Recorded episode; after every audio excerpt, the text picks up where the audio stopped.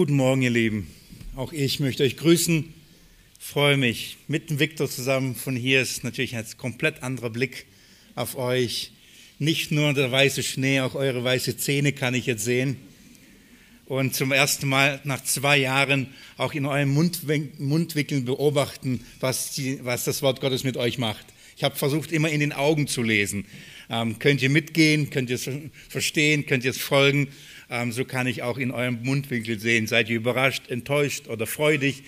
Ähm, damit der Herr auch heute uns äh, das Wort auslegt, ihm, ihm durch sein Geist in unser Herz, unseren Herzen groß macht, ähm, möchte ich auch beten, meine Abhängigkeit zu ihm bezeugen und wir stehen noch einmal dazu auf.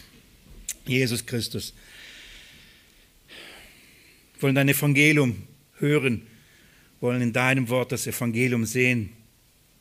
Und wenn wir heute wieder das Buch Hiob aufschlagen, Jesus, wollen wir nach dir darin suchen. Und mein Gebet ist, bitte Herr, offenbare uns darin, Herr, dass wir nicht wie die Freunde Hiobs ähm, in Unkenntnis sind und in der Finsternis bleiben und dich darin in all dem Zeugnis, das du da ablegst, nicht erkennen, sondern dass wir verstehen, dass wir erkennen, was dein Ratschluss ist, was die wahre Weisheit ist, was was die wahre Erkenntnis ist. Das ist mein Gebet auch für heute. Gib Weisheit beim Auslegen dieses Buches, dieses schwierigen Buches, aber vor allem, Herr, gib deinen Geist im Verständnis dieses Buches. Das vermagst du in den Herzen zu wirken, in den Herzen zu tun und jedem Einzelnen das an geistliche Nahrung zu geben, was er heute braucht. Herr, und das ist mein Gebet und in, im Glauben an dich im Glauben an deine Gnade, an dein Erlösungswerk und dass du deinen Kindern gern die geistliche Nahrung gibst, ähm, danke ich dir jetzt schon dafür. Amen. Auch heute wollen wir, wie das Buch Hiob, ähm, studieren wollen wir im Buch Hiob nach Jesus und seinem Evangelium darin suchen. Das, was wir angefangen haben und auch letzten Sonntag getan haben, möchte ich mit euch heute fortsetzen. Aber in gleicher Art und Weise, bevor wir wieder in den nächsten Redezyklus oder Streitgespräch zwischen Hiob und seinen Freunden gehen und sozusagen diesen dritten Redezyklus und schauen, möchte ich uns auch äh, wieder dahin führen, etwas unsere Sinne schärfen für das, was wir da ähm, entdecken sollen was wir, was, welche Botschaft wird uns da vermittelt, damit wir in gewisser Weise schon vorbereitet sind, wenn wir das lesen, dass wir das auch ähm, einordnen können. Es ist nicht so einfach, gerade diese Weisheitsliteratur und, äh, und diese Poesie, mit der wir da begegnen und das wie Hiob oder die Freunde bestimmte Wahrheiten vermitteln.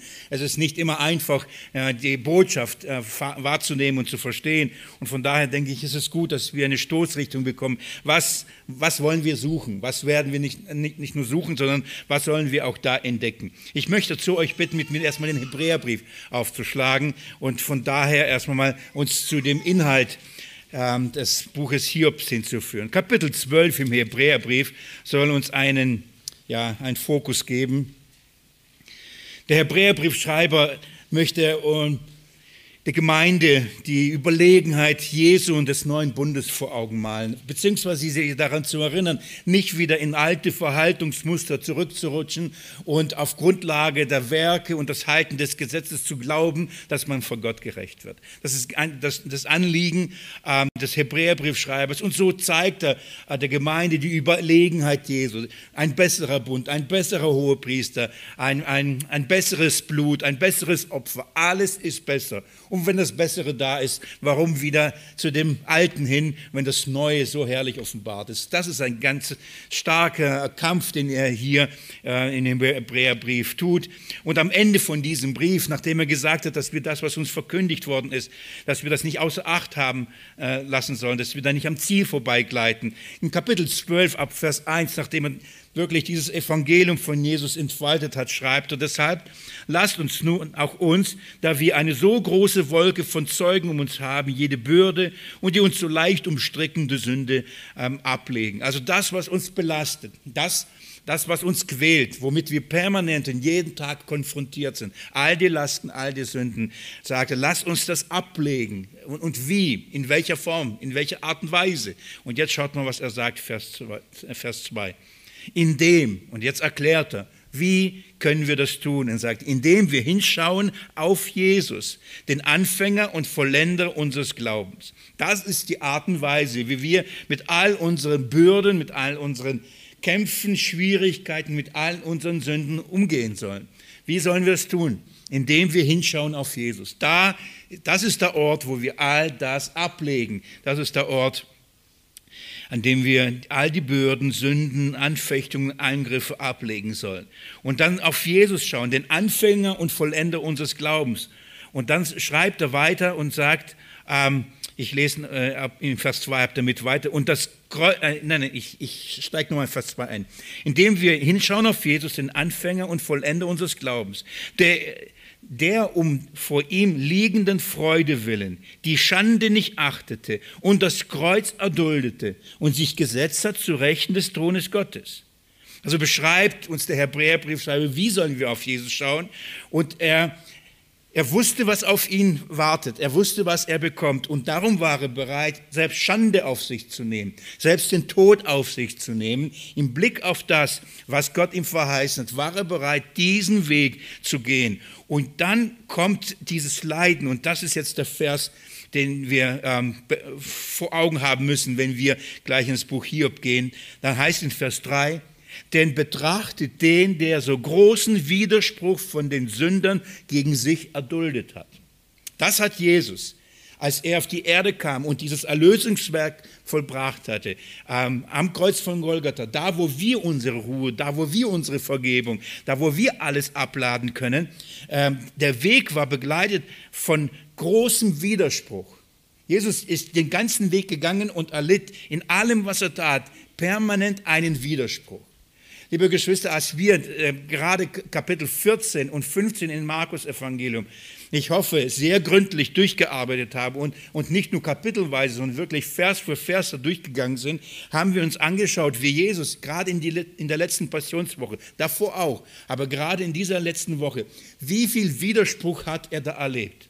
Wie viel musste er tragen? Wie viele Momente, in denen er aufstehen hätte können als der ewige Gott und sagen, jetzt reicht's. Da mache ich nicht mehr mit. Das ist nicht gerecht. Das ist nicht richtig. Er wurde von den hohen Priestern, Schriftgelehrten, die eben von sich behaupteten, den Willen Gottes zu kennen und ihn verkündigt haben. Sie, er wurde von ihnen verleugnet, er wurde von ihnen geschmäht, er wurde von ihnen als Gotteslästerer dargestellt. Sie haben permanent versucht, in seine Rede ihn zu fangen und somit seine Gotteslästerung zu überführen. Sie haben ihn aber wieder an die an die Heiden überliefert und haben, haben gesagt, der ist ein Sünder, der, der, der verdient Todesstrafe, tötet ihn, kreuzigt ihn. Einer seiner engsten Freunde, mit denen er intensiv drei Jahre gelebt hat, für sich, sich in ihn investiert hat, ihm alles anvertraut hat, hat ihn verraten.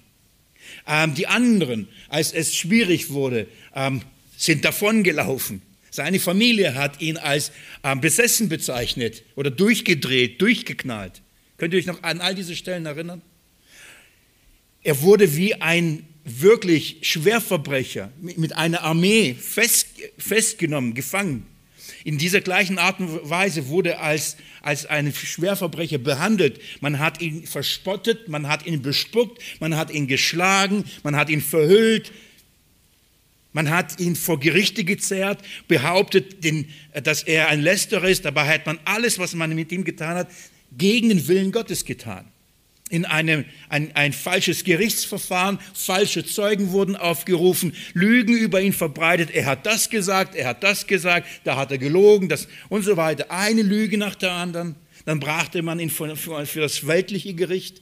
Und, und obwohl selbst das weltliche Gericht sagte, eigentlich keine Schuld, verurteilen sie ihn trotzdem zum Tode. Die Soldaten spotten über ihn, schlagen ihn, bespucken ihn und letztendlich kreuzigen ihn. Und der Höhepunkt an Widerspruch war welcher? Als Jesus am Kreuz hing und sein Vater ihn verlassen hatte. Der gerechte Sohn, der in allem, was er tat, alles, was er lebte, alles, was er sagte, immer darauf aus war, den Willen Gottes zu tun in vollkommener Art und Weise und es auch getan hatte. Er bekommt sozusagen die Rechnung am Kreuz und der Vater verlässt ihn. Das, es gibt keinen größeren Widerspruch als diesen, oder?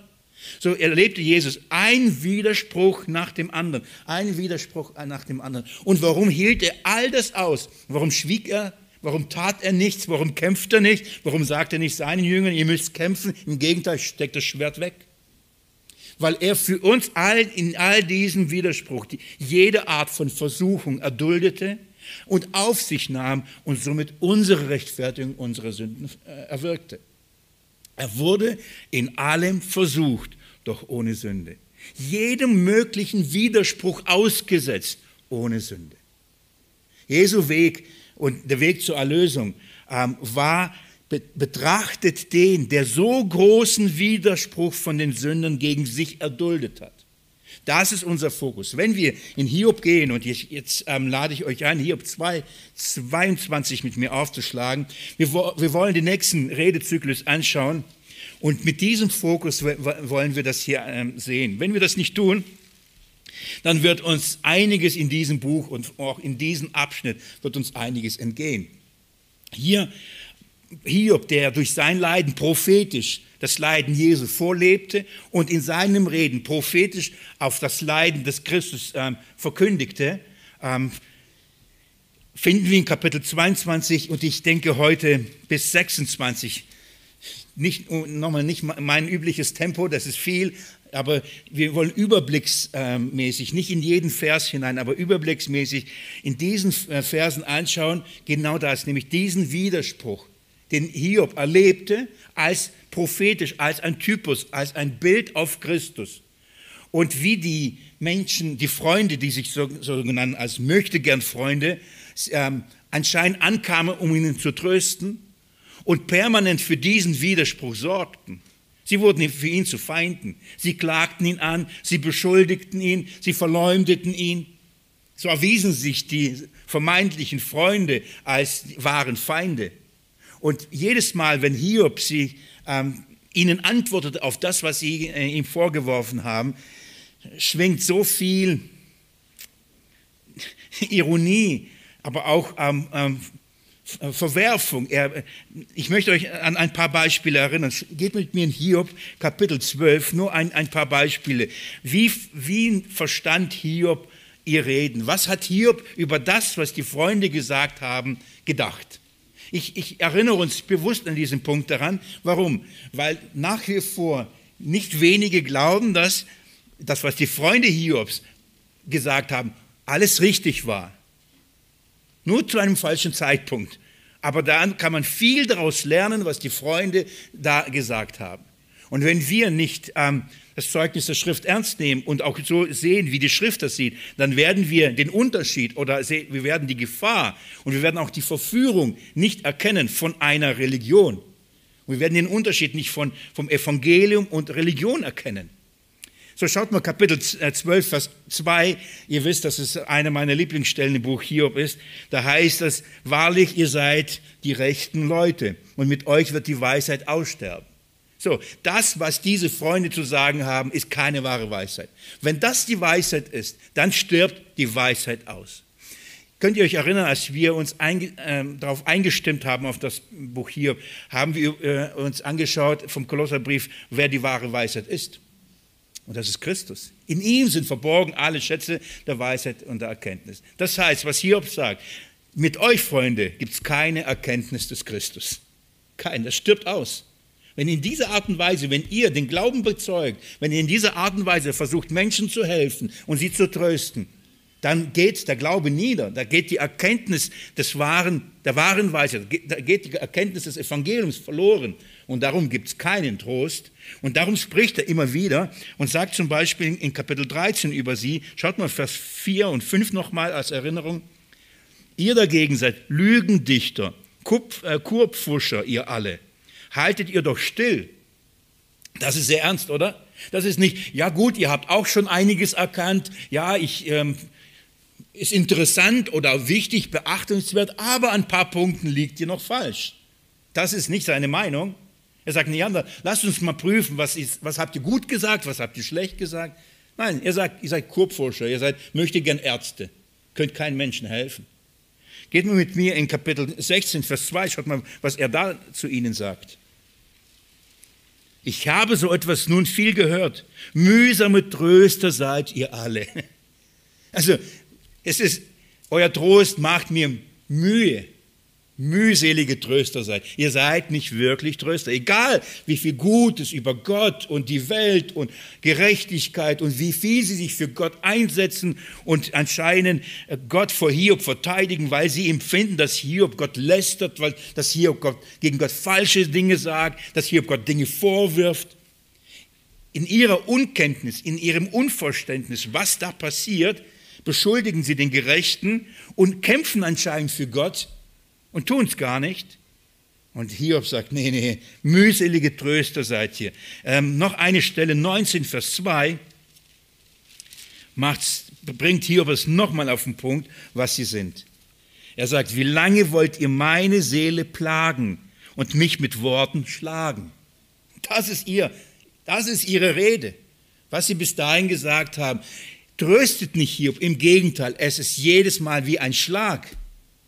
Es ist kein Trost. Im Gegenteil, es ist jedes Mal eine Verurteilung. Keine Hoffnung. Kein Trost. Stattdessen, du bist schuld, du bist ungerecht, deine, die Strafe trifft dich zurecht und du kannst äh, das, wie du dich verhältst, was du Gott gegenüber sagst, das ist falsch. Sie greifen ihn an, sie klagen ihn an, sie verurteilen. Kein Trost, keine Hilfe. Ich hoffe, das macht deutlich, was ähm, für wen diese drei Freunde stehen. Und am Ende, jetzt kurz vor, vor diesem dritten Zyklus, begreift Hiob, was die eigentlich vorhaben. Sie sind nicht wirklich gekommen, um ihm zu helfen, sondern das, was sie tun, sie verüben listige Anschläge. Sie haben nur ein Ziel, Hiob als ungerecht darzustellen und zu beweisen, dass er falsch liegt. Schaut mal Kapitel 21, Vers 27. Da heißt es, siehe, ich erkenne eure Gedanken und die Anschläge, die ihr gegen mich ersinnt. Das ist es. Ich, ich, ich weiß nicht, ob es für euch bis dahin so offensichtlich war, das, was, was die Freunde da getan haben. Das war keine Hilfe, das sind Anschläge. Wir verstehen Hiob als Vorbild auf Christus in dem, was er erlebte, die Freunde als Bild für die Feinde Jesu, die eigentlich Freunde sein sollten, sein Volk, seine Gefährten, und was haben sie getan? Sie haben Anschläge geplant.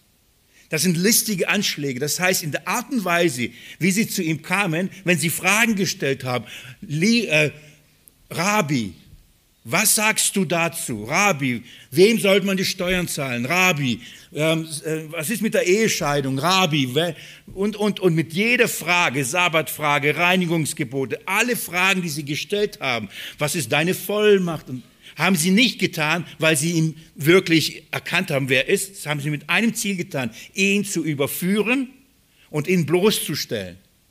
In der Rede ihn zu fangen, sagt das Markus Evangelium oder anderen. Das sind listige Anschläge, die sie verübt haben. Sie wollten definitiv beweisen, er kann nicht gerecht sein, er kann nicht so ein Gottes sein. Und Hiob versteht auch seine Freunde so. Er sagt, ich verstehe, was ihr da tut. Auch wenn ihr euch so gelehrt, so religiös, so gottesfürchtig gibt, ich verstehe, was ihr tut. Das sind listige Angriffe. Und in Kapitel, im gleichen Kapitel, Vers 34, und das ist jetzt der Übergang zu unserem Kapitel, ähm, sagt er, wie tröstet ihr mich nun mit Dunst und von euren Einwänden bleibt nur Druck übrig? So, das ist ein Resümee. Das, was sie bis jetzt gesagt haben, das ist Dunst, es bleibt nicht. Wie, wie, sollt ihr, wie wollt ihr mich damit trösten? Liebe Geschwister, wir werden gleich sehen, was der Unterschied nochmal zwischen Religion und wirklich einem Evangelium ist. Man kann so vieles richtig über Gott sagen. Man kann für seine Gerechtigkeit kämpfen und, und aufzeigen, wie schuldig die Menschen sind in ihrer Sünde. Man kann über Gott reden, über als den Schöpfer, der all das geschaffen hat, der Himmel und Erde geschaffen hat. Man kann ihn dafür preisen und man kann dafür kämpfen, dass Gott einer ist und nicht viele. All das. Das haben übrigens die schriftgelehrten Pharisäer, die Sadduzäer, die haben alle auch das getan. Sie waren sogar bereit, für die Heiligkeit der Torah zu sterben. Man kann alles so vieles richtig über Gott und Mensch sagen. Aber wenn man in diesen Dingen den Ratschluss Gottes in seinem Sohn nicht erkennt, ist es für Gott ein Gräuel. Es ist Religion. Man kann so vieles richtig sagen, aber wenn man nicht die Erkenntnis des Evangeliums hat, ist es ein Dunst. Es ist, es, es ist kein Trost. Im Gegenteil, das sind Schläge. Ein Schlag nach dem anderen. So als wie diese Freunde sich gegenüber Hiob sich erwiesen haben. Es ist kein Trost. Ich denke immer wieder dran, und das ist auch ein gutes Prüfkriterium, wenn, wenn, wenn man eine Predigt hält, und über Gott groß redet und viel über ihn Gutes sagt und Richtiges sagt. Und man kann diese Predigt nehmen, nehmen wir mal heute an dieser Kanzel. Und dann könnte ich weitergehen und eine Stunde später in der katholischen Kirche die gleiche Predigt halten. Und wenn die Leute genauso positiv darauf reagieren würden wie heute hier, dann stimmt etwas nicht. Und wenn ich die gleiche Predigt nehmen würde und zu der evangelischen Kirche gehen würde und ich würde die gleiche Predigt halten und sie würden genauso toll finden, dann stimmt etwas nicht. Und wenn ich die gleiche Predigt nehmen würde und zu Zeugen Jehovas gehen würde, zu den Mormonen gehen würde, wenn ich zu den, wohin auch immer, zu den, in, in, in eine Moschee gehen würde und über Gott, den einen Gott reden würde, über seine Gerechtigkeit, Heiligkeit und über die Schuld der Menschen. Und wenn ich damit schließen würde und gehen würde und alle würden sagen, jawohl, so ist es, wie ungerecht die Menschen sind, wie viel Ungerechtigkeit, wie Gott gerecht ist. Und wenn, liebe Geschwister, egal wo ich das sagen würde, außer bei den Atheisten, das würde man gut finden. Und wenn ich das sagen würde, dann würde ich mich diesen Freunden gleich machen. Wenn ich nichts vom Evangelium erzählen würde, nichts von der Erlösung in Christus Jesus, nichts von dem Widerspruch, den er erlebt hat und auf sich genommen hat, dann bin ich ein törendes Erz. Eine schellende Zimbel, was auch immer, hat keine Kraft. Keine Kraft.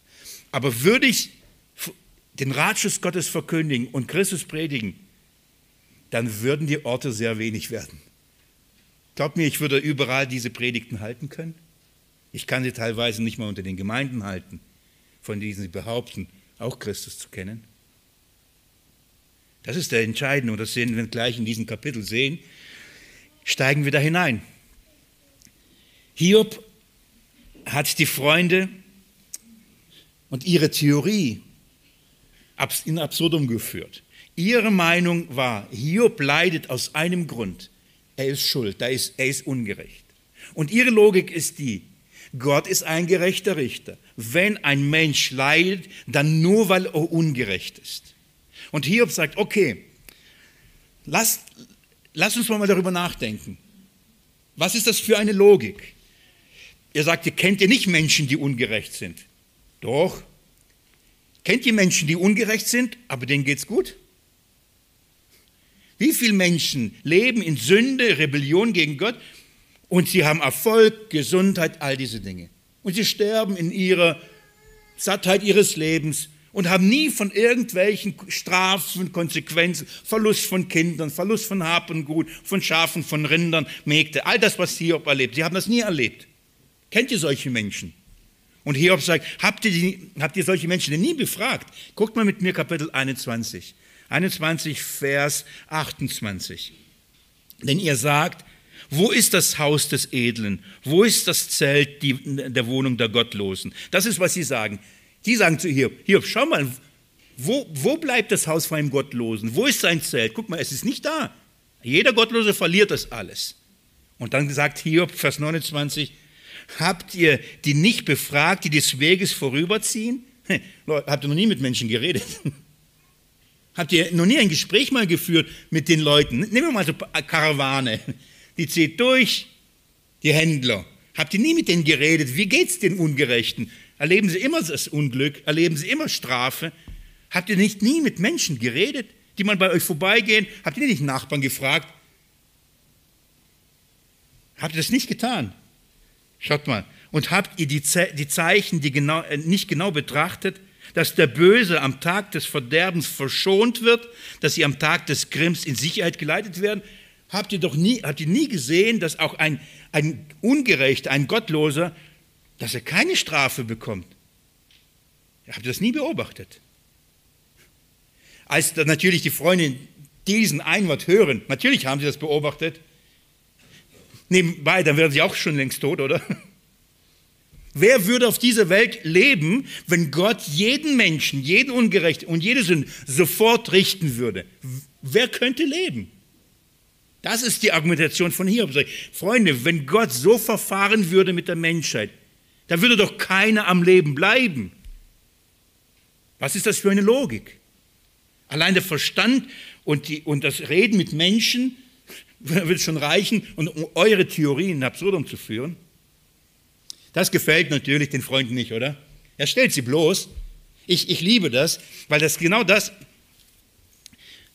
Abstand, weil das genau das ist, was Jesus mit den, mit den schriftgelehrten Pharisäern getan hat. Er hat Gegenfragen gestellt und diese Gegenfragen haben sie bloßgestellt.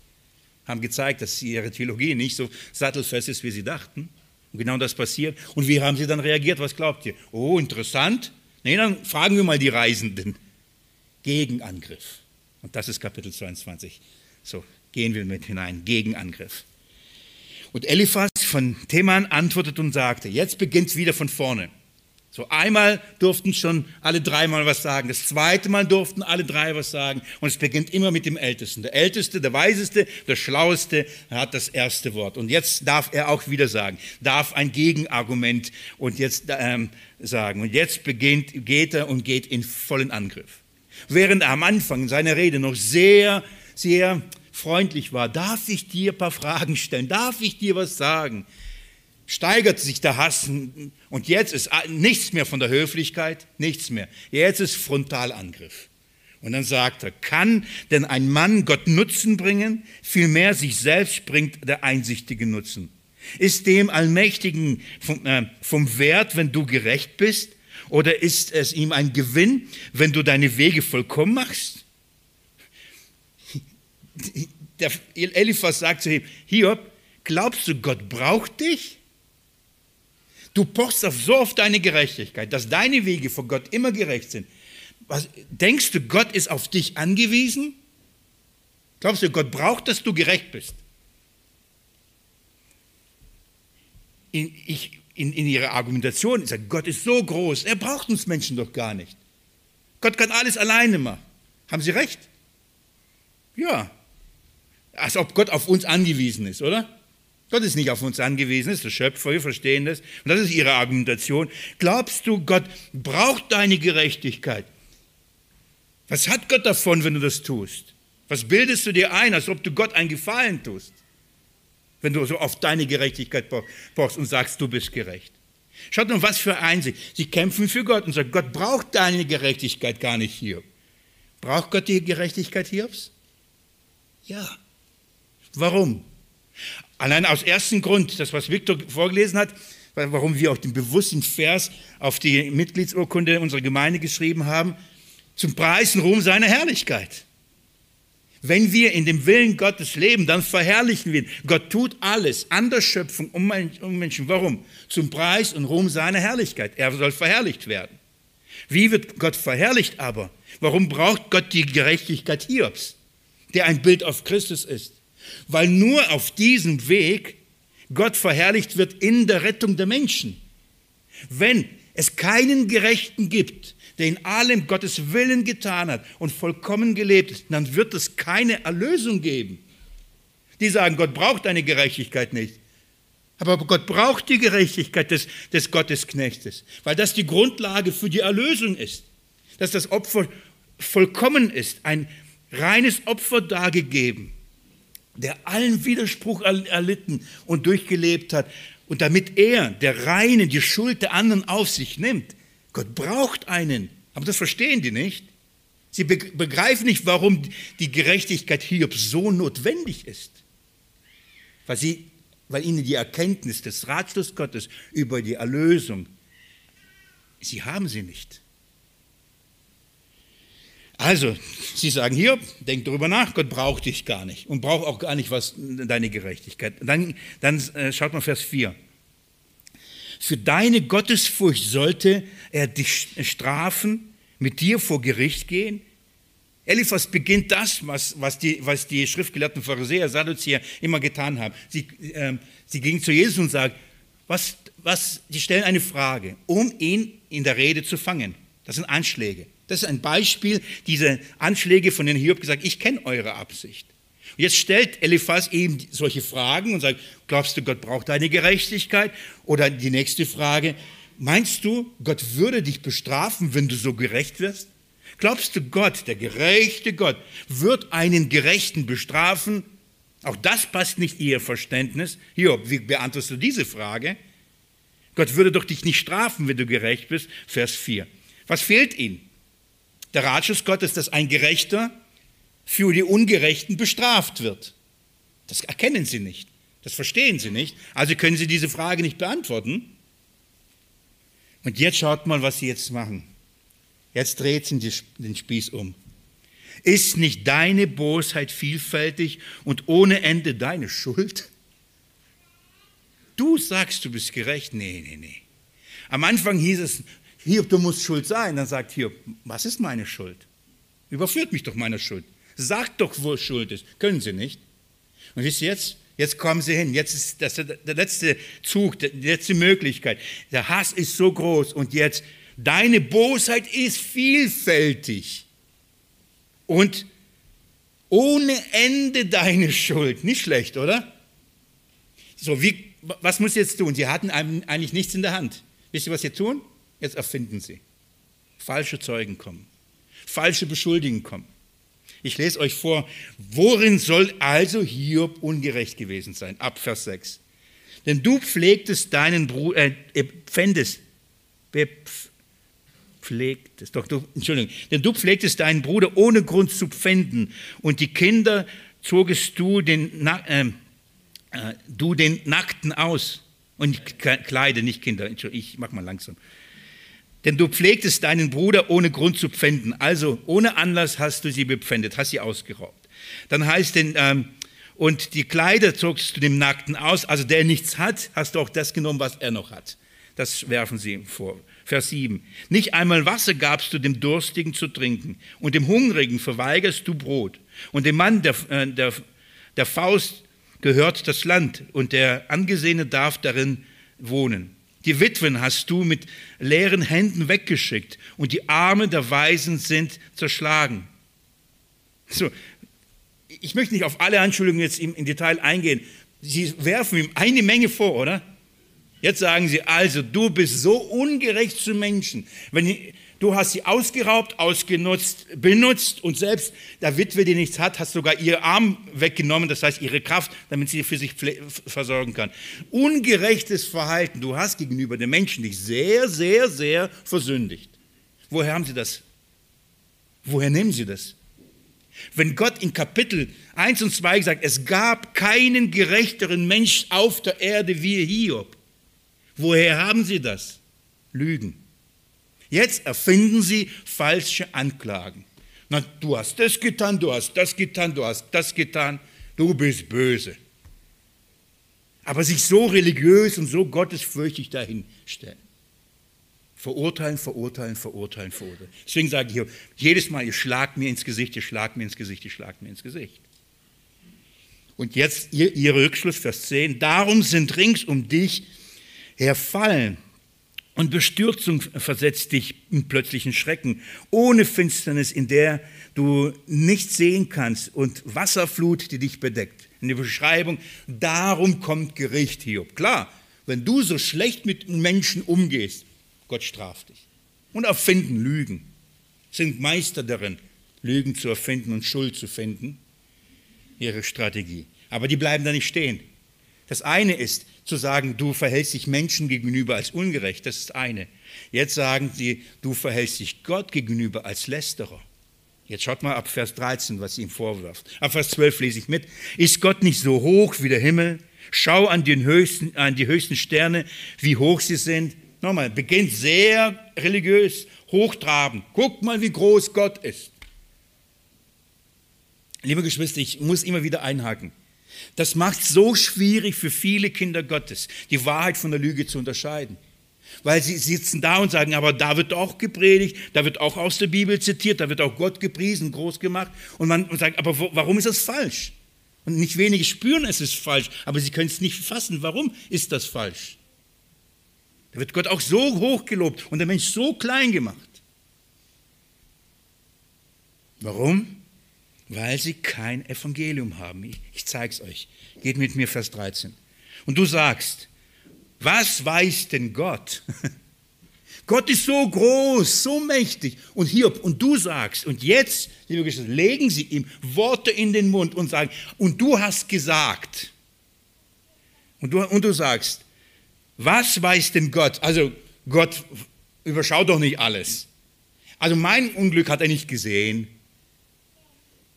Gott sieht nicht alles. Er sieht nicht äh, die bösen Menschen, sonst hätte sie schon längst bestraft. Sie werfen ihm vor, dass Hiob Gott lästert und sagt, denn was weiß Gott? Kann er durch das Wolkendunkel hindurchrichten? Also, sie beschuldigen, dass Hiob Gott Vorwürfe gemacht hat. Hat Hiob das gesagt?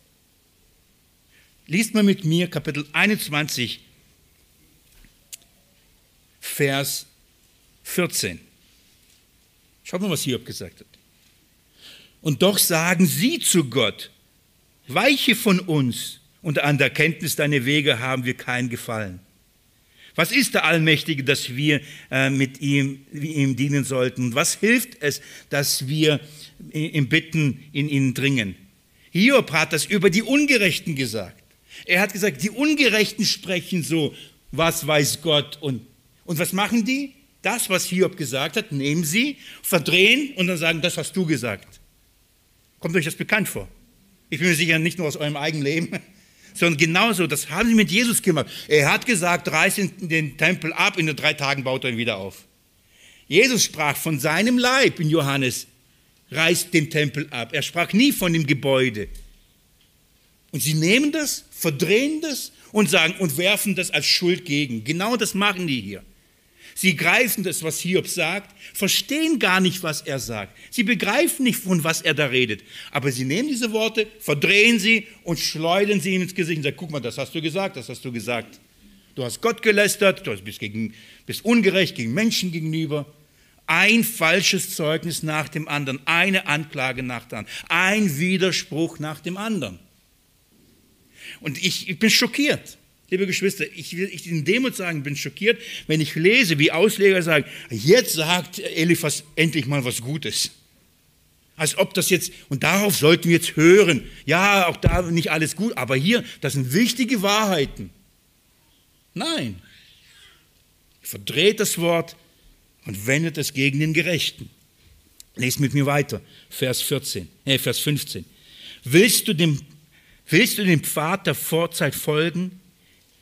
Den den Männer des Urteils betraten, die geparkt wurden von der Zeit. Ein Strom hat ihr Fundament weggerissen. Er sagt, willst du genauso sein wie die Menschen vor der Sintflut? Ein, ein interessanter Hinweis, dass Hiob nach der Sintflut gelebt hat. Was er sagt, was die ihm vorwerfen, das, was du tust hier, du machst genauso wie die Menschen getan haben, als Gott die Welt gerichtet hat. Das heißt, du bist genauso ein Gottloser. Willst du, dass die gleiche Sünde begehen? Ihn, ihnen, die sind ertrunken in, der, in, in den Fluten, in dem Strom. Das Fundament wurde ihnen weggerissen. Willst du das? Du tust genauso gottlos. Du bist genauso schuldig wie die, die Gott bei der Sintflut vernichtet hat. Nicht schlecht, oder? Doch schlecht. Die werfen ihm gewaltige Dinge vor. Große Gottlosigkeit. Und dann sagen sie Vers, Vers, 17, äh, Vers 17, die zu Gott sagen, weiche von uns. Und wie kann der Allmächtige uns schon, äh, und, und was kann der Allmächtige uns schon tun? Und er hatte ihre Häuser doch mit Gutem erfüllt. Also er sagt, du machst genau das gleiche wie diese Gottlosen, die durch die Sintflut vernichtet worden sind. Was, was haben sie getan? Sie haben gesagt, sie haben gegen Gott gelästert. Weiche von uns, haben sie gesagt. Hat Hiob nie gesagt. Die Frau hat gesagt, komm, entsage dich von, von Gott und stirb. Und Hiob hat gesagt, so reden Gottlose. Und jetzt sagen sie ihm, du verhältst dich genauso. Du sagst zu Gott, weiche von mir. Eine Anschuldigung nach der anderen. Und dann sagt, schaut mal Vers 19. Nee, Vers 18. Aber von mir bleibe fern der Rat der Gottlosen. Das ist Hochmut pur. Das sagt Eliphas. Er sagt, Hiob, du bist schuld. Deine Sünde ist groß, deine Bosheit ist groß. Du gehst ungerecht mit Menschen um und du lässt das Gott. Und du gehst den Rat der Gottlosen. Aber von mir seid der, Ratlos, der, Rat der Gottlosen fern. Ich bin gerecht. Du bist schuld, wir sind gerecht. In Vers 19 heißt es, die Gerechten sehen es und freuen sich und die Schuldlose verspotten sie. Für wahr, unsere Gerechtigkeit sind, äh, äh, Entschuldigung, unsere Gegner sind vernichtet und, ihr, und, de, und ihren Rest hat er Feuer, hat, er Feuer, das, hat das Feuer gefressen. Sie sagen, Hiob, du bist ungerecht und du bist gerichtet. Wir sind gerecht. Uns hat das Feuer nicht gefressen. Wir haben keine Strafe. Wir gehen nicht auf dem Rat der Gottlosen. Du gehst auf dem Rat der Gottlosen. Könnt ihr mir soweit folgen? Ich hoffe, ihr könnt das sehen. In dem Fall musste ich doch ein paar Verse genauer anschauen. Aber wir müssen verstehen, was für eine Anklage, was für eine heftige Anklage hier am Ende gegen Hiob aufgestellt wird, obwohl Gott ihn für gerecht erklärt. Sagen sie, du bist nicht gerecht. Und, und bringen Dinge, die erfinden Dinge, reißen aus dem Zusammenhang, verdrehen sie und, und sagen, das hast du getan. Und jetzt kommt der, das, der Gipfel der Religiosität. Jetzt zeigt sich wahre Religiosität im Unterschied zum Evangelium. Schaut mal, ich lese euch an. Tut mir leid, wenn ich nicht so gut heute lese. Bisschen, ja, wie fast immer, gell? Aber ich habe so viel auf dem Herzen, will so viel sagen in kurzer Zeit. Vers 21. Söhne dich doch aus mit ihm und halte Frieden. Dadurch kommt komm zu dir dann wieder Gutes. Nimm aus seinem Mund doch Weisung an und lege seine Worte dir ins Herz. Wenn du umkehrst zum Allmächtigen, wirst du wieder aufgebaut. Hältst du Unrecht fern von, deinen, von deinem Zelt, wird in deinem Staub das Goldherz und in, und in, in dem Kies der Bäche dein Gold aus Ophir, so wird der Allmächtige dir dein Goldherz und äh, erlesenes Silber sein. Jetzt ist sein Rat ihm aufgezeigt, der ist schuld und sündig. Und jetzt sagen sie, Hiob, was musst du tun? Was, wie, wie liest ihr diese Verse? Ist das gut? Ein guter Rat? Was sagen die? Hiob, versöhn dich mit Gott. Dein Problem, du bist ein Feind Gottes. Dein Problem, du, du, deine Sünde und darum richtet Gott, du musst dich mit Gott versöhnen. Wenn du dich mit Gott versöhnst, dann wird es wieder gut. Tu Buße, dann ist wieder gut, oder? Wenn ich das so sage, klingt das gut? Klingt das richtig? Ich würde sagen, erstmal ja, oder? Und genau das hört man von allen Kanzeln her. Versöhn dich mit Gott, tu Buße, nimm Jesus dein Leben auf und dann wird schon gut. Wo ist das Problem? Nochmal, das ist nicht gut, was er sagt. Also ich verstehe es nicht als gut. Warum ist es nicht gut? Weil überall ist du, mach du, mach du, mach du, mach du, mach du. Tu du das, versöhn du dich mit Gott, rein, wasche, wasche deine Hände rein. Lest mal mit mir Vers ähm, 29 und 30 mit mir nochmal. Jetzt kommt ein Argument, denn er erniedrigt hochmütiges Reden, aber dem mit niedergeschlagenen Augen hilft er. Auch das klingt doch, Gott widersteht dem Hochmütigen, dem Demütigen, gibt er Gnade, kennen wir. Klingt so richtig. Und jetzt schaut mal, was er dann sagt, Vers 30. Selbst den nicht Schuldlosen wird er retten, ja, er wird gerettet durch die Reinheit deiner Hände. Wie wird er gerettet? Durch die Reinheit deiner Hände. Also wasche deine Hände, mach sie rein, bring Übels weg, tu die Sünde weg und dann wird schon dir gut gehen. Und nochmal, wenn ich das so sage, bin ich sicher, dass die meisten Christen sagen, jawohl, so ist es. Gott ist gerecht, der Mensch ein Sünder, wir müssen unsere Sünden wegbringen, wir müssen uns mit Gott versöhnen und dann ist gut. Aber wir wissen es besser jetzt mittlerweile, oder? Wer kann sich aus sich heraus mit Gott versöhnen? Wer kann seine Hände reinwaschen? Wer kann die Schuld wegbringen? Wer weiß, ob er wirklich alles aus seinem Zelt ausgeräumt hat? Wer kann sich sicher sein, dass er vor Gott dann treten kann? Geht mit meinem Lieblingsabschnitt, die beste Zusammenfassung des Evangeliums im Neuen Testament, 2. Korinther Kapitel 5. Ich, das, was ich euch gerade vorgelesen habe, das ist Religion. Das sagt Religion. Versöhne dich mit Gott. Jetzt lese ich euch das Evangelium vor. 2. Korinther, Kapitel 5, ab Vers 18. Ich liebe diese Verse sehr. Und die fangen schon so herrlich an. Alles aber von Gott. Alles von Gott. Alles, was ich euch gleich vorlesen will. Es ist alles von Gott, nicht von uns. Die gute Nachricht ist genau diese. Gott ist es, der das macht, nicht wir. Wenn wir keine gute Nachricht, weil wir es nicht hinkriegen, wir wissen es nicht mal, wir würden es gerne, alles aber von Gott, der uns mit sich selbst versöhnt hat. Versteht ihr das? Ihr versteht's? Was sagt der Freund, der möchte gern Freund Eliphas? Versöhne du dich mit Gott, dann wird's gut werden. Das ist Religion. Was sagt das Evangelium? Gott versöhnt uns mit sich selbst. Er versöhnt uns. Das ist denen fremd.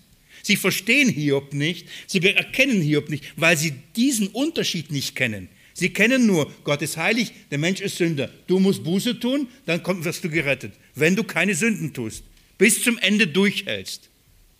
Wer kann das? Wo gibt es Hoffnung? Wo gibt es Trost? Wo gibt's Das ist dann jedes Mal ein Schlag, ein Schlag, ein Schlag. Aber die Hoffnung gibt es nur da. Der Dunst verzieht sich.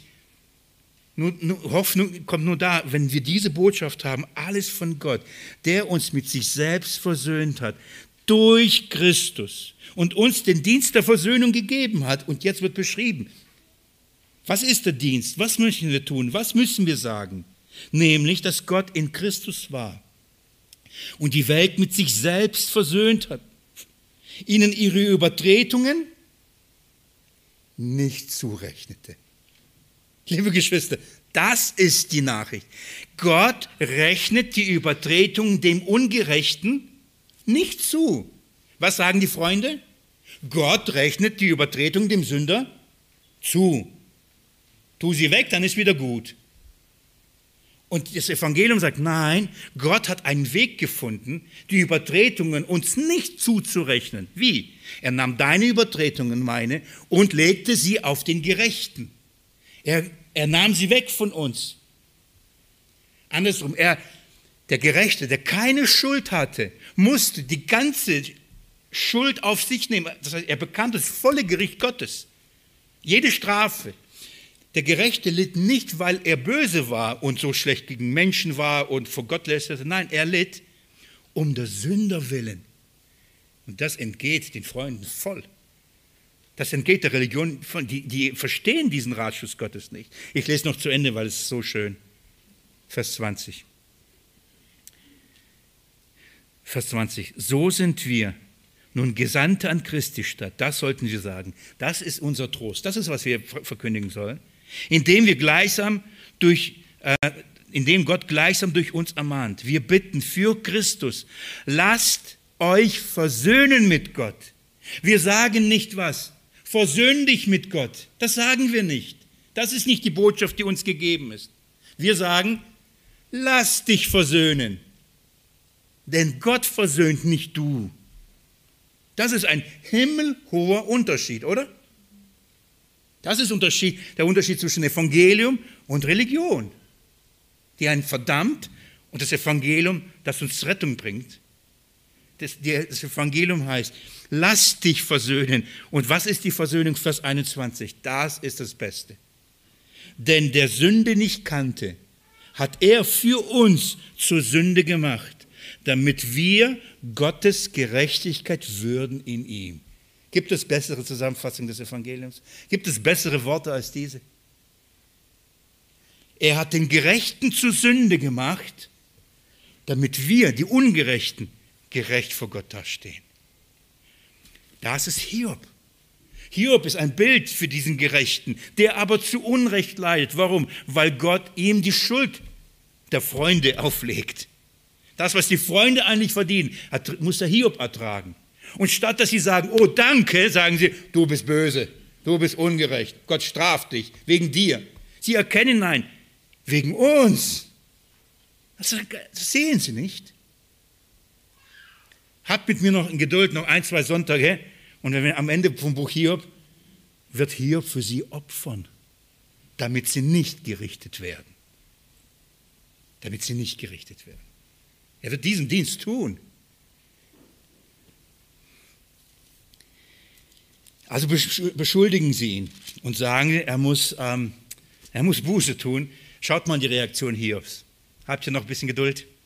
Schaut mal, Kapitel 23. Und so herrlich. Hiob beginnt und sagt, Vers 2, auch heute ist Widerspruch mein Anliegen. Seht ihr das? Versteht ihr, warum ich euch so hineingenommen habe? Nachdem Hiob das jetzt bis alles erlebt hat, nachdem er das gerade gehört hat, er sagt, es ist, auch heute ändert sich nicht. Immer noch ein Widerspruch. Was ist der Widerspruch? Der Widerspruch ist, der Gerechte leidet und eigentlich zu Unrecht. Gott legt Strafe auf den Gerechten und der Ungerechte bekommt keine Strafe. Das ist doch ein Widerspruch. Erinnert euch an Barabbas und Jesus. Beide, ja, haben wir uns angeschaut. Ähnlich in den Namen. Beide Sohn des Vaters. Und der eine ist gerecht und der andere ist ein Mörder. Wer wird freigelassen? Der Mörder. Wer wird gerichtet und getötet? Der Gerechte. Findet ihr das nicht ein Widerspruch? Genau das ist es. Wie, wieso wird der gerecht ist getötet und der ungerecht wird freigelassen? Freunde, das ist das Evangelium. Wenn, weil Gott einen Weg gefunden hat, die Schuld der Ungerechten wegzunehmen. Die Schuld der Sünder wegzunehmen, indem er die Schuld der Sünder eines Barabbas indem er sein Kreuz nahm und es seinem Sohn gab, damit der leben kann.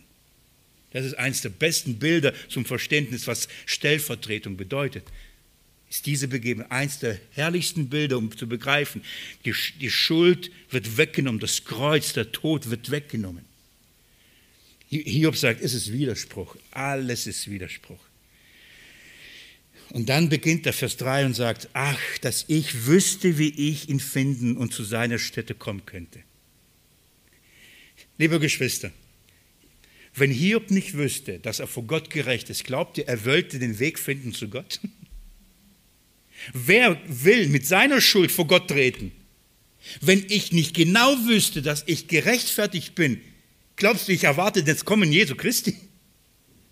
Da fürchte ich mich davor. Glaubst du, ich will von dem Thron des heiligen Gottes gehen, wo die Engel nicht mal ihn anblicken und mit ihren ähm, Flügeln Augen bedecken, äh, Füße bedecken und schweben, damit sie auf dem heiligen Boden nicht stehen?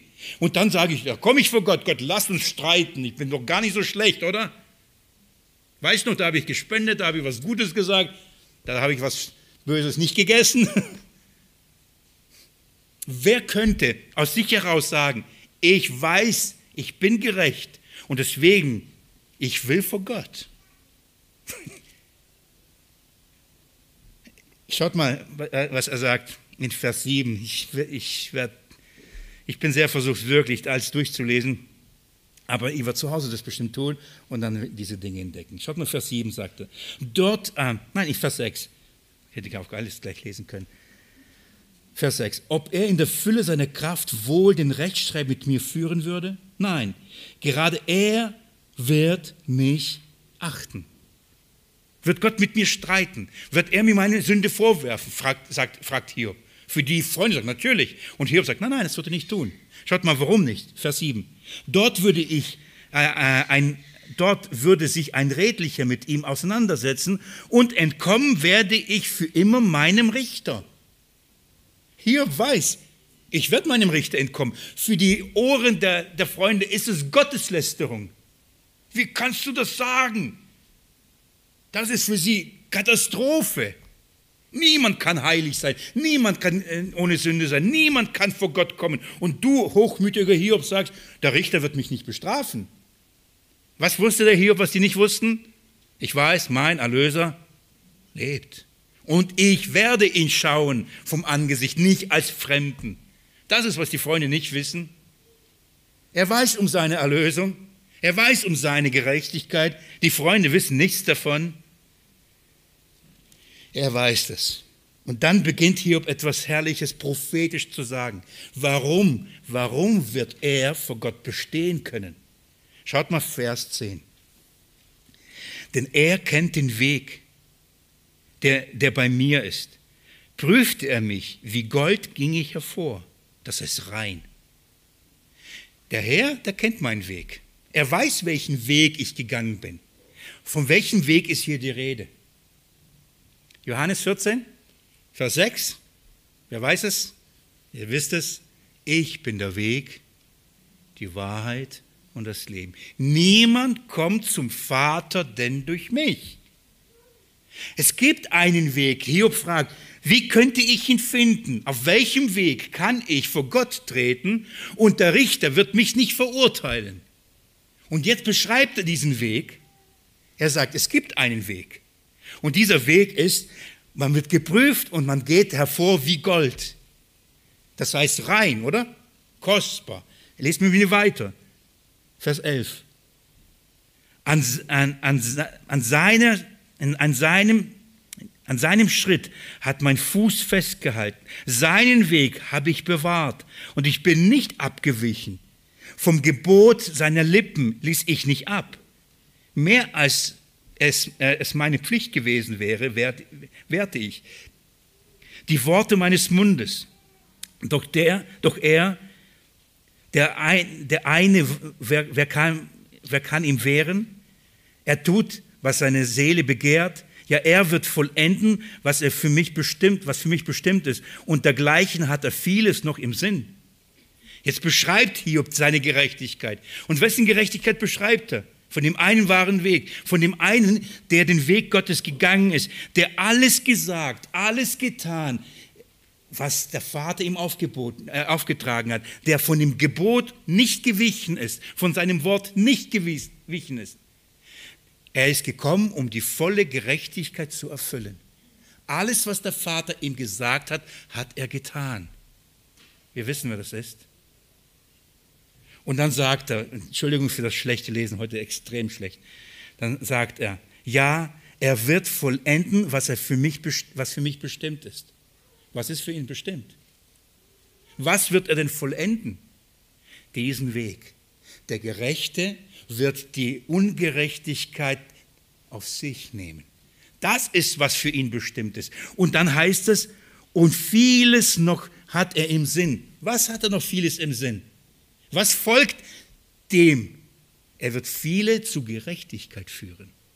Das ist der Weg. Auf diesem Weg kommt man vor ihm. Auf diesem Weg wird man dem Richter entfliehen. Auf welchem Weg? Auf dem Weg des Gerechten, der alles das getan hat, der Gottes Wort äh, gehalten hat, der seinen Weg gegangen ist, sein, sein, sein Gebot nicht von seinen Lippen gewichen ist. Das ist die Gerechtigkeit. Und Hiob weiß davon. Weiß davon. Ich mache schnell. Ich mache schnell. Gut, dass in dieser Rede nur zwei Freunde gibt. Wir sind gerade erst beim ersten, aber der dritte taucht hier gar nicht auf. Ich mache die nächsten ähm, etwas schnell. Hiob hat also gesagt, es ist ein Widerspruch. Und das Erste, was er uns hier sagt, er sagt, ich bin vor Gott gerecht. Als ein Bild auf Christus. Er ist den ganzen Weg gerecht gegangen. Und was erwartet ihn? Vers 16. Gott hat mein Herz verzagt gemacht. Und der Allmächtige hat, hat in mir Bestürzung, mich in Bestürzung versetzt.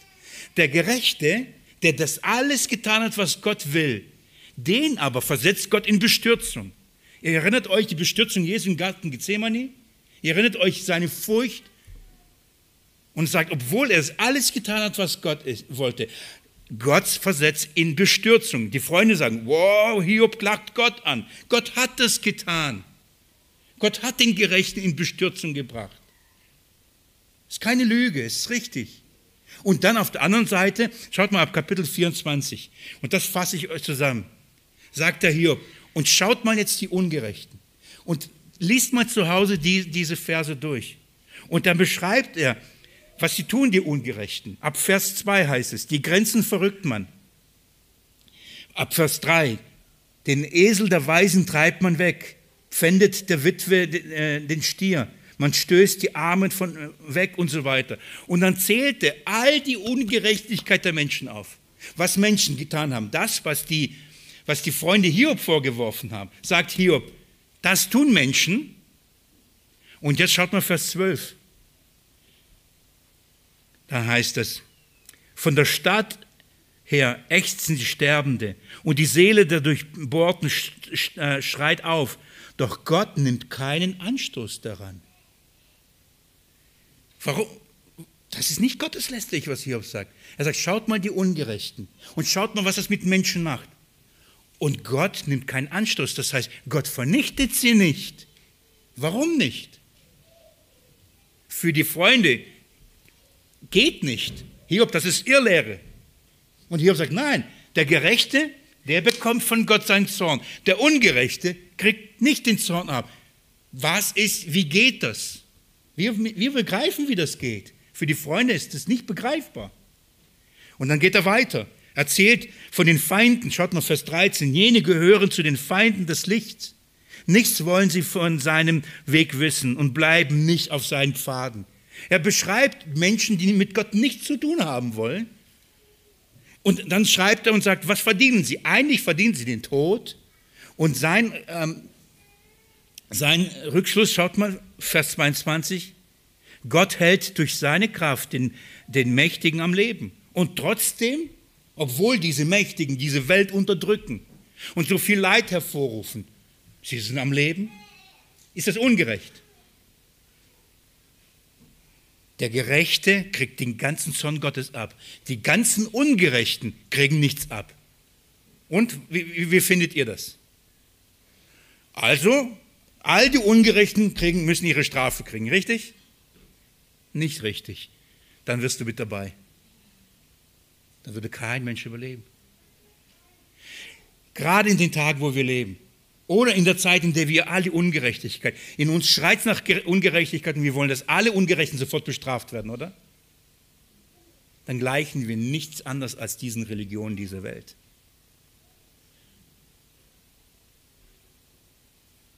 Wie kostbar ist das Blut Jesu Christi? Für wen reicht es? Nur für die oder die? Reicht das auch für die Übelsten der Übelsten? Ich will keine Namen nennen. Die Geschichte würde uns einige aufzeigen. Wo wir sagen, ja, für die keine Erlösung. Ein Mann ging hinein in einen Laden, am Flughafen war er und dachte, bevor ich fliege, erzähle ich das Evangelium noch ein bisschen. Ging in einen Krawattenladen, er kaufte sich eine Krawatte, ging an die Kasse und als er bezahlt hat, er sagte, wissen Sie, dass Jesus für alle Sünden gestorben ist? Da sagt der Verkäufer, guckt ihn so an, wie für alle für alle Sünde, für alle Menschen. Da sagt er, das glaube ich nicht. Auch für so einen wie Hitler. Sagt er, ja, auch dafür. Auch für ihn. Das, so einen Gott will ich nicht haben. Der bezahlt, geht, eine Stunde wartet auf seinen Flug, denkt er, ach, ich schaue noch mal rein in den Laden. Also geht er wieder in diesen Laden, geht er zum Verkäufer. Der Verkäufer guckt ihn an und sagt, für alle Sünden? Sagt er, für alle Sünden. Hat er über eine Stunde nachgedacht und gedacht, okay, wenn für alle sind, dann auch für meine. Wenn selbst für solche Mörder das, das Blut ausreicht, dann doch für mich auch. Bekehrt er sich. Bekehrt er sich. Für alle. Das ist das, die herrliche Botschaft. Die Bibel sagt, Gott lässt regnen über Böse und Gute. Und warum? Eine Stelle lese ich euch vor, warum das so ist. Geht mit mir in Römerbrief Kapitel 3. Warum ist das so? Was verstehen die Freunde nicht? Wenn ich Freunde sage, dann meine ich es nicht wirklich so. Römer Kapitel 3. Ich lese euch ab Vers 21 folgende. Jetzt aber ist ohne Gesetz Gottes Gerechtigkeit offenbart worden, bezeugt durchs Gesetz und die Propheten. Gottes Gerechtigkeit im Gesetz bedeutet, der Unrecht tut, wird sterben. Wer Gutes tut, wird leben. Das ist die Gerechtigkeit nach dem Gesetz. Paulus sagt, jetzt aber ist ohne Gesetz Gottes Gerechtigkeit geworden. Und zwar bezeugt durchs Gesetz und die Propheten. Da sind wir gerade bei Hiob. Vers 22. Gottes Gerechtigkeit aber durch Glauben an Jesus. Für alle, die glauben. Dann ist es kein Unterschied, denn alle haben gesündigt und erlangen nicht die Herrlichkeit Gottes und werden umsonst gerechtfertigt. Merkt ihr das? Umsonst. Nicht du das, dann wirst du versöhnt. Gott hat alles getan, damit wir versöhnt sind. Vers 24. Und werden umsonst gerechtfertigt durch seine Gnade, durch die Erlösung, die in Christus Jesus ist. Ihn, das ist Jesus, hat Gott hingestellt als einen Sühneort durch den Glauben an sein Blut zum Erweis seiner Gerechtigkeit, wegen des Hingehenlassens der vorher geschehenen Sünden, nach der Nachsicht Gottes. Warum leben Ungerechte und sterben nicht? Oder, oder werden nicht sofort gerichtet? Warum leben Ungerechte und, und bekommen nicht die Strafe sofort auf dem Fuße? Weil Gott wegen Christus in seiner Nachsicht diese Sünden erträgt. Er hat sie damals ertragen. Er wusste, der Sohn wird kommen und wird für diese Sünden sterben. Darum hat er sie nicht sofort gerichtet. Darum lebt ein Ungerechter und wird nicht sofort bestraft, weil der Sohn kommen würde. Aber der Sohn kam schon, oder? Also, der Sohn kam und wir wissen, dass ein Ungerechter lebt und solange Gott gibt ihm die Gelegenheit. Römer Kapitel 2. Wisst ihr nicht, dass die Langmut Gottes euch zu Buße leitet? Darum lebt ein Ungerechter, weil Gott ihm die Möglichkeit zur Umkehr und zu Buße schenkt. Hiob also sagt, wo ist der Widerspruch? Der Widerspruch, den er erträgt, er als der Gerechte muss den Zorn Gottes tragen. Die Ungerechten sind, empfangen nicht den Zorn Gottes. Und er fragt die Freunde, und was glaubt ihr, wie funktioniert das? Wie kann es sein? Der letzte Freund, der noch redet in diesem Buch, Kapitel 25, habt keine Angst, das sind nur ein paar Verschen. Er hat nämlich nicht viel zu sagen. Er hat gerade mal sechs Verse zu sagen. Das heißt, die Weisheit geht aus. Er hat keine Antwort darauf. Er hat nichts mehr zu sagen. Also äh, beginnt er wieder, äh, versucht wieder gottesfürchtig zu sein, beginnt damit Gott zu preisen, wie, wie, wie groß Gott ist. Und dann Vers 4 zeigt seine absolute Unkenntnis. Wie könnte ein Mensch gerecht sein vor Gott? Und wie könnte er rein dastehen, ein von der Frau geborener? Für ihn ist es eine unbeantwortete Frage. Es keiner kann es tun. Der zweite Freund, Freund der sagt, Hiob, niemand. Und Hiob antwortet. Und damit schließe ich für heute. Hiob antwortet. Und ich liebe das. Ich liebe das, ich weiß nicht warum, aber ich liebe die Ironie, die im Buch Hiob immer wieder durchkommt. Nachdem Hiob das gehört hat, wie gesagt, das sind sechs Verse, hat nichts Wirkliches gesagt, hat nichts Neues gesagt, hat nur gesagt, nee, das gibt's nicht. Wirklich nicht viel. Sagt Hiob, und das lese ich euch, Vers äh, 1 bis 4.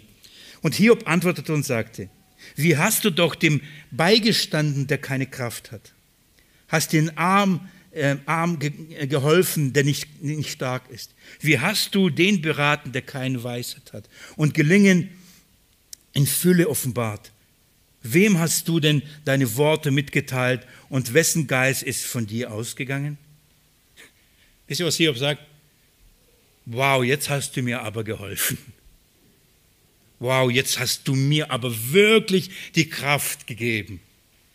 Oh, jetzt hast du mir meinen Arm gestärkt, hast mich beraten, jetzt.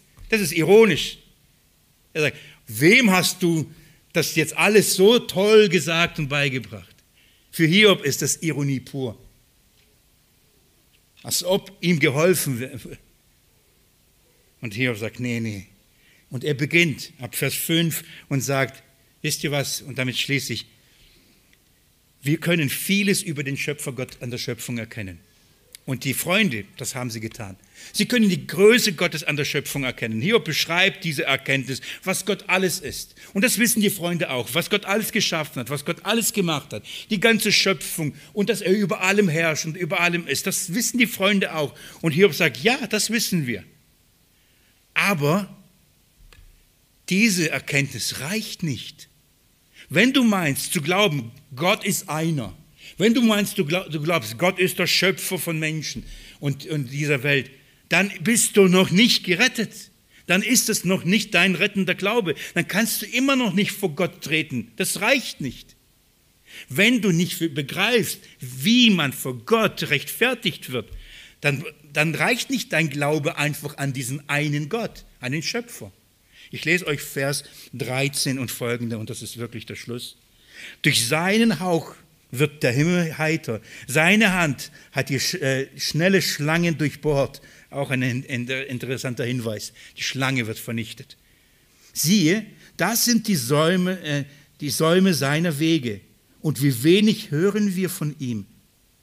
Doch den Donner seiner Machttaten, wer versteht ihn? Hiob sagt, ja, das, was, das ist Schöpfung. Und da erkennen wir und erkennen viele Gott. Aber wer versteht wirklich ihn? Liebe Geschwister, die allgemeine Offenbarung dieser Schöpfung sagt uns, es gibt einen Gott. Aber sie sagt nicht, wie wir von diesem Gott gerettet werden. Die Offenbarung sagt, Gott ist mächtig, ja. Aber sie sagt uns nicht, dass der Sohn kommen muss und uns erlösen muss. Diese Offenbarung zeigt uns die Größe Gottes, ja, und wir besingen sie, aber sie offenbart uns nicht, auf welchem Weg Gott geschafft hat, den Ungerechten als gerecht darzustehen, zu stellen. Das braucht eine besondere Offenbarung. Das kann nur er geben. Diese Freunde, keine Erkenntnis.